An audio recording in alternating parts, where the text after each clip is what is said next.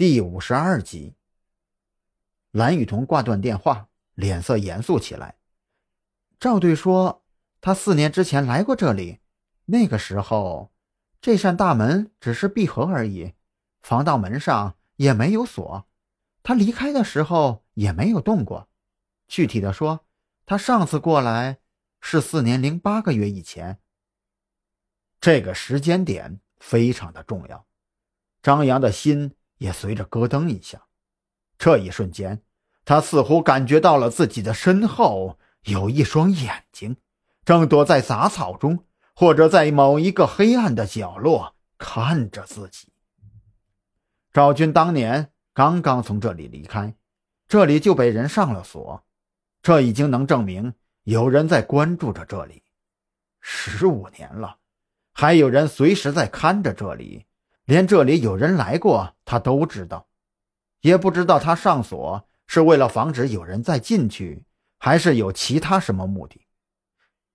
张扬，你刚才的判断，那个时间点，蓝雨桐欲言又止。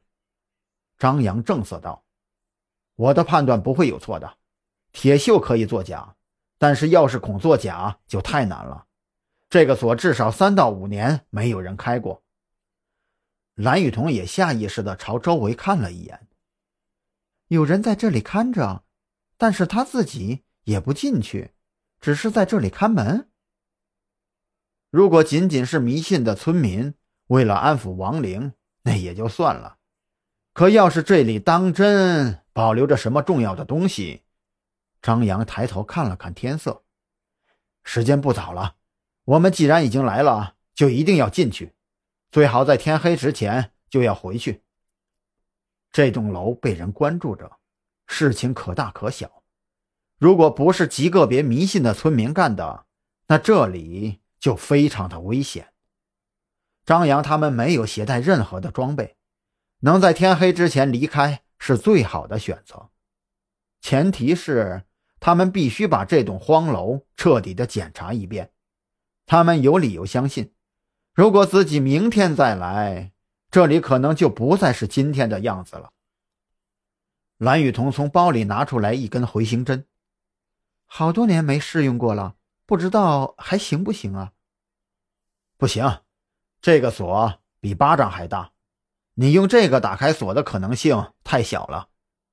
张扬只看了一眼就觉得不可能，他在大门旁边仔细观察。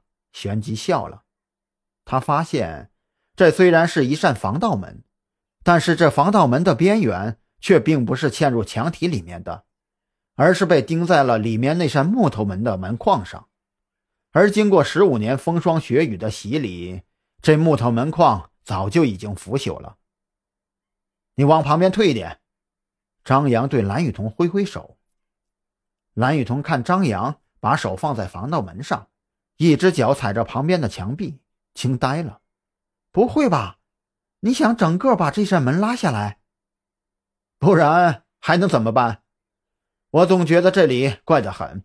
现在去找开锁的也来不及了。而如果……我懂了，明天再来可能会失去某些重要的线索。蓝雨桐远远的躲开了。事实证明，这扇防盗门。远比张扬想象中脆弱。他虽然第一下没有拉动，可是后来找来一根木棍，将它插进了防盗门跟门框的缝隙当中，摇晃了几下，然后猛地一拉，砰的一声，大门应声而倒。而同时倒下的，还有防盗门后面的木头门。